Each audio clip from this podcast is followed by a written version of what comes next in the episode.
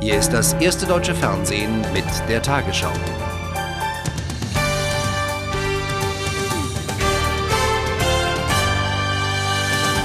Guten Abend, meine Damen und Herren.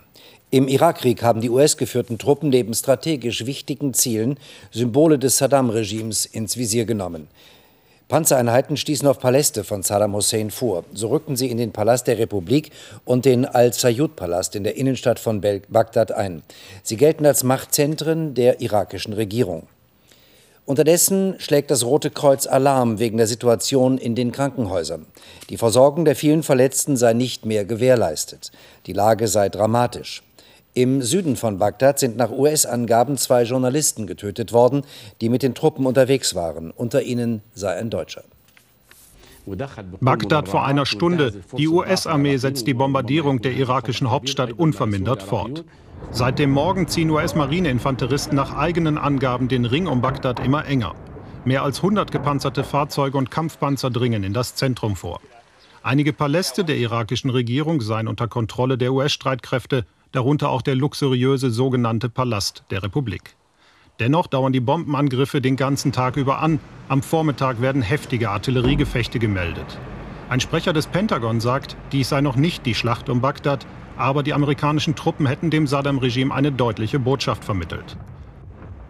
Der Oberkommandierende der US-Streitkräfte am Golf, General Tommy Franks, äußerte sich am Abend über die Fortschritte des Tages. Es sei noch ein sehr langer Weg, aber man werde ihn weiter verfolgen. Das internationale Komitee vom Roten Kreuz berichtet unterdessen von, so wörtlich, schrecklichen Zuständen in den Hospitälern der irakischen Hauptstadt. Vor allem fehle es an Betäubungsmitteln. Allein in einem Krankenhaus im Zentrum Bagdad seien in den vergangenen 24 Stunden 176 Verletzte eingeliefert worden. Die Versorgung der Kliniken mit Medikamenten sei wegen der anhaltenden Kämpfe sehr schwer. Am Nachmittag zeigt sich Staatspräsident Saddam Hussein im irakischen Fernsehen. Erneut bleibt unklar, von wann die Aufnahmen stammen.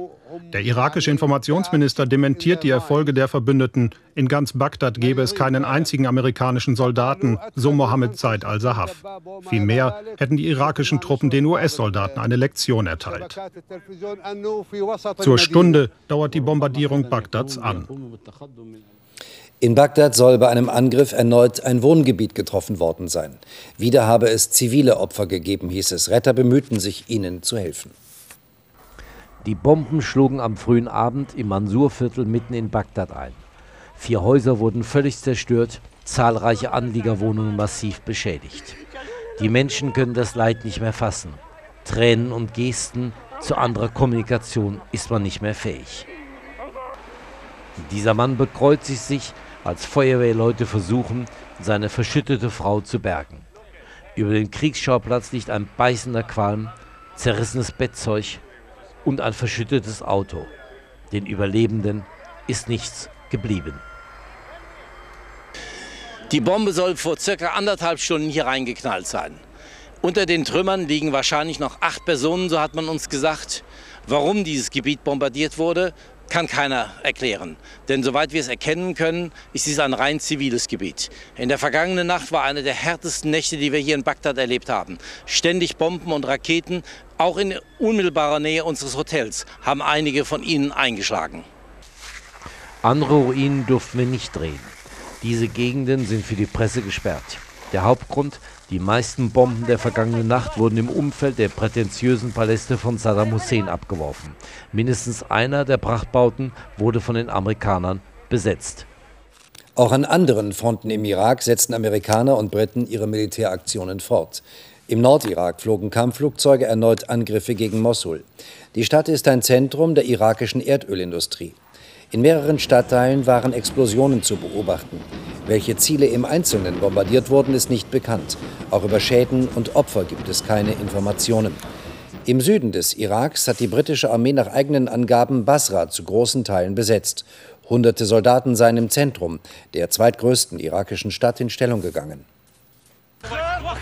Der Anblick der toten Iraker bleibt uns erspart. Sie lagen in einem sumpfigen Feld nahe der Universität von Basra. Die Helfer vom Roten Halbmond bergen zehn Leichen.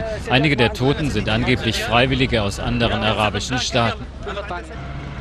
Wir fahren weiter bis zum Eingang der Universität. Noch in der vergangenen Nacht, sagt ein britischer Offizier, leisteten die Iraker hier mit Mörsern und Panzerfäusten Widerstand. Auch zwei Briten sind gefallen, zwei wurden verletzt. Jetzt ist das Gelände in britischer Hand. Soldaten erzählen uns, irgendwo soll ein irakischer Scharfschütze versteckt sein. Es fällt kein Schuss, aber das Gerücht tut seine Wirkung. Ab und zu sind aus Richtung des Stadtzentrums die Schüsse von Panzern oder Kanonen zu hören. Wir treffen einen Deserteur der irakischen Armee. Sein Unterstand ist bombardiert worden und die Decke stürzte auf ihn. Seit gestern irrt er ohne Essen und Trinken durch Basra. Die Waffen der Briten und Amerikaner sind die Waffen des 21. Jahrhunderts.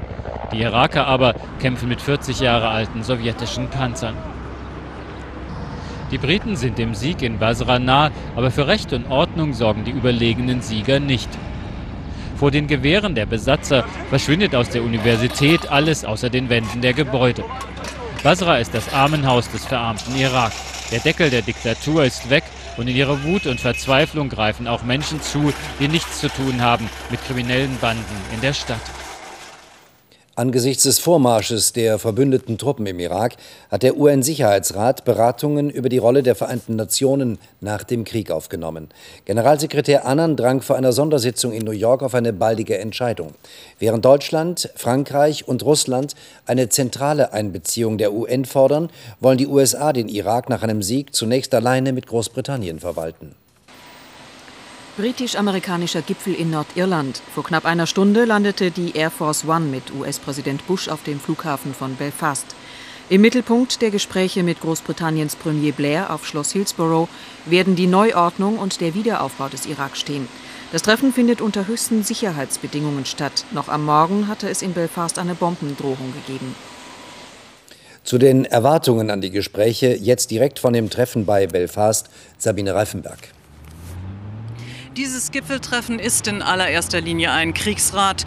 Tony Blair und George W. Bush werden über die aktuelle Lage im Irak sprechen, aber auch darüber, wie die Meinungsverschiedenheiten zwischen Amerikanern und Europäern überbrückt werden können, was die Rolle der Vereinten Nationen im Nachkriegs-Irak betrifft. Tony Blair wird dabei versuchen, den Mittler zu spielen. Er will Bush dazu bewegen, den UN mehr als nur eine humanitäre Rolle einzuräumen und, sagen die Quellen hier, er könnte damit Erfolg haben. Wenn Blair das gelänge, dann dann würde er auch innenpolitisch punkten. Morgen geht es hier um den nordirischen Friedensprozess. George W. Bush wird sich damit zum ersten Mal ernsthaft beschäftigen, auch eine Geste gegenüber seinem treuesten Verbündeten. Blair sieht in dem hiesigen Friedensprozess eine Mustervorlage für den Nahen Osten. Und damit zurück nach Hamburg.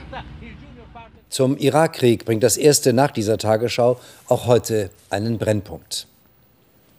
Der Kompromissvorschlag für geänderte Unternehmenssteuern stößt in der CDU-Spitze auf Widerstand. Während das SPD-Präsidium das Papier der Ministerpräsidenten Koch CDU und Steenbrück SPD heute begrüßte, kamen aus der CDU-Parteiführung Vorbehalte. CDU-Chefin Merkel nannte den Vorschlag lediglich eine Verhandlungsgrundlage. Er sieht unter anderem vor, die Verrechnung von Unternehmensverlusten sowie die Abschreibungsmöglichkeiten zu verschärfen. Für den Mittelstand würde dies weitere Belastungen bedeuten. Dem hessischen Ministerpräsidenten Roland Koch blies es heute in Berlin kalt ins Gesicht. Und daran war nicht nur der Schnee schuld. Umringt sei er sich und nach den Aussichten gefragt von dem zwischen seinem SPD-Kollegen Per Steinbrück aus Düsseldorf und ihm erzielten Steuerkompromiss.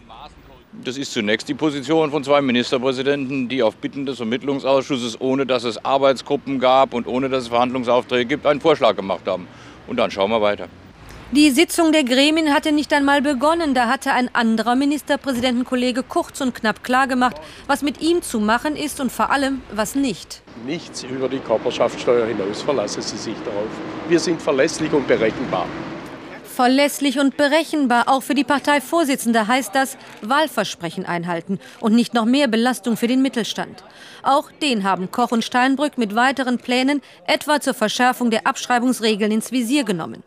Die Chefin bemühte sich um verbale Kontenance dem quirligen Dauerkonkurrenten Koch gegenüber. Wir haben heute ja keinen Vermittlungsausschuss äh, gemacht. Der Vermittlungsausschuss findet im Übrigen immer mit Ringen mit den anderen auch statt haben wir deutlich gemacht, dass wir dieses Ergebnis äh, Koch-Steinbrück, diesen Brief zur Kenntnis genommen haben, dass es dort an verschiedenen Stellen noch Vorbehalte gibt. Am Mittwoch tagt hier der Vermittlungsausschuss. Dann muss die Union sagen, was sie will. Ein bisschen Koch, ein bisschen Körperschaftssteuer. Ein bisschen weniger Belastung für den maroden Mittelstand? Einig sollte sie schon sein. Sonst lachen die anderen. Dem überschuldeten Nürnberger Elektronikhersteller Grundig droht möglicherweise die Insolvenz, nachdem jetzt auch der türkische Beko-Konzern auf einen Einstieg bei dem Traditionsunternehmen verzichtete, rechnet der Betriebsrat nach eigenen Angaben mit dem Schlimmsten. Es gehe nun darum, möglichst viele Arbeitsplätze zu retten. Eine Grundig-Sprecherin begründete die geplatzte Übernahme mit unterschiedlichen Preisvorstellungen. Zuvor waren bereits Gespräche mit dem taiwanesischen Sampo-Konzern gescheitert. Der ehemalige Bundeswirtschaftsminister Müller wird neuer Vorstandsvorsitzender des Essener Bergbau- und Chemiekonzerns RAG. Dessen Aufsichtsrat entschied, dass der 56-Jährige zum 1. Juni Nachfolger von Karl Staatsacher werden soll, der vergangene Woche seinen Rücktritt angekündigt hat. Oppositionspolitiker kritisierten die Berufung. Müller habe zu seiner Amtszeit mit einer umstrittenen Ministererlaubnis den RAG-Großaktionär E.ON begünstigt, hieß es von Seiten der CDU. Die neunjährige Sonja aus Eschweiler ist tot. Die Leiche, die gestern in einem Waldstück in der Eifel entdeckt wurde, sei eindeutig identifiziert, so heute die Staatsanwaltschaft Aachen. Bereits vor einer Woche war Sonjas elfjähriger Bruder Tom ermordet aufgefunden worden. Nach Angaben der Polizei gibt es noch keine konkreten Hinweise auf die Täter. Überall in Eschweiler hängen noch die Vermisstenmeldungen. Doch seit heute steht fest, nicht nur der elfjährige Tom, auch seine neun Jahre alte Schwester Sonja ist tot. Todeszeitpunkt und Umstände. Die Polizei in Aachen nannte heute kaum Einzelheiten. Die Obduktion habe aber zweifelsfrei ergeben, es handelt sich um das seit einer Woche gesuchte Mädchen. Sonja, so die Ermittler, sei einen gewaltsamen Tod gestorben. Nach dem Ergebnis der heute Morgen durchgeführten Obduktion wurde eine massive Gewalt gegen den Halsbereich des Kindes ausgeübt. Dies deutet auf einen Drosselvorgang hin sichere Hinweise auf ein Sexualdelikt haben die Ergebnisse der Obduktion bislang nicht zutage gebracht. Keine sicheren Hinweise, gleichwohl sei ein Sexualverbrechen aber auch nicht ausgeschlossen. Die Staatsanwaltschaft ermittelt weiter in diese Richtung. Am Vormittag hatten rund 100 Polizeibeamte erneut den Fundort der Leiche nach Spuren abgesucht. Ein Waldstück gut 90 Kilometer südlich von Eschweiler bei Blankenheim in der Eifel. Hier hatten Spaziergänger gestern das tote Mädchen entdeckt. Bislang haben die Ermittler keine konkrete Spur zum Täter, trotz über 700 Hinweisen aus der Bevölkerung. Die Deutsche Post baut seit heute aus Kostengründen einen Teil ihrer Briefkästen ab. Genaue Zahlen wollte das Unternehmen nicht nennen. Es hieß lediglich, dass von bundesweit 140.000 Briefkästen gut 100.000 erhalten bleiben sollen. Den Bürgern stünde nach den Änderungen im Schnitt alle 500 Meter ein Briefkasten zur Verfügung. In zahlreichen Regionen Europas sind die Menschen von einem erneuten Wintereinbruch überrascht worden. Im süditalienischen Kalabrien fielen bis zu 30 Zentimeter Schnee. Hier herrschen sonst Anfang April Temperaturen von rund 20 Grad. In Venedig zwang das Wetter die Gondoliere zur Untätigkeit. Ein Schneesturm hatte Bewohner und Touristen überrascht. Für die Jahreszeit Ungewöhnliches war es auch in Griechenland. Vor allem im Norden mussten die Menschen bis zu 40 Zentimeter Schnee wegschaufeln. Auf vielen Straßen in der bulgarischen Region Smoljan legten Schnee und Eis den Verkehr weitgehend lahm. Wie das Wetter bei uns wird, dazu jetzt die Vorhersage für morgen Dienstag, den 8. April. Osteuropa liegt unter einer geschlossenen Wolkendecke. In Griechenland und in der Türkei regnet es. Viel Sonne gibt es in weiten Teilen Spaniens und Frankreichs.